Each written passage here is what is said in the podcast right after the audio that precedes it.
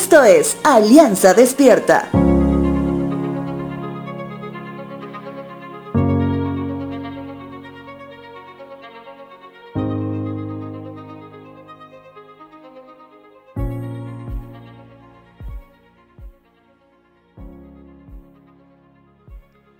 Te vas a encontrar muchas veces en las redes a personas que interactúan mucho en esos espacios. Interacción hasta tal punto que pasan más tiempo de su día en el mundo virtual que en el mundo real.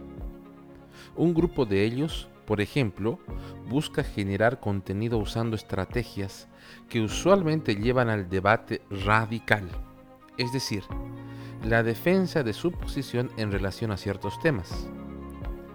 Es por eso que en sus plataformas de comunicación virtual suelen decir abro debate y colocan una pregunta que más allá de dilucidar la respuesta que realmente contribuya a la sociedad como tal, acapara los comentarios de personas que llegan hasta puntos críticos de su temperamento.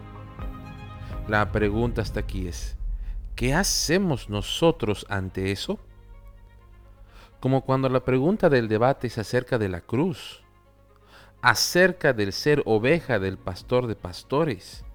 ¿Qué decimos? ¿Qué hacemos? Tal vez algunos dirían como respuesta lo que cita Proverbios 26.5. Dice, responde a los argumentos absurdos de los necios, o se creerán sabios en su propia opinión.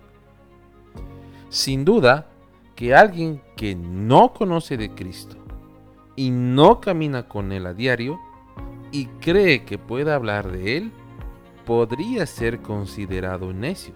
Sin embargo, nuestro llamado también es de acercarle a Jesús y no alejarle más de lo que ya está. Entonces, ¿cómo lo hacemos? Colosenses capítulo 4, versos 5 al 6 dice lo siguiente vivan sabiamente entre los que no creen en Cristo y aprovechen al máximo cada oportunidad. Que sus conversaciones sean cordiales y agradables, a fin de que ustedes tengan la respuesta adecuada para cada persona. Una palabra dada con gracia, a tiempo, impregnada del amor de Dios, no solamente te alejará de un debate malicioso, sino que ganarás campo siendo luz en medio de las tinieblas. Te dejo con la siguiente frase. Señor, ayúdame a tener siempre la respuesta adecuada para cada persona.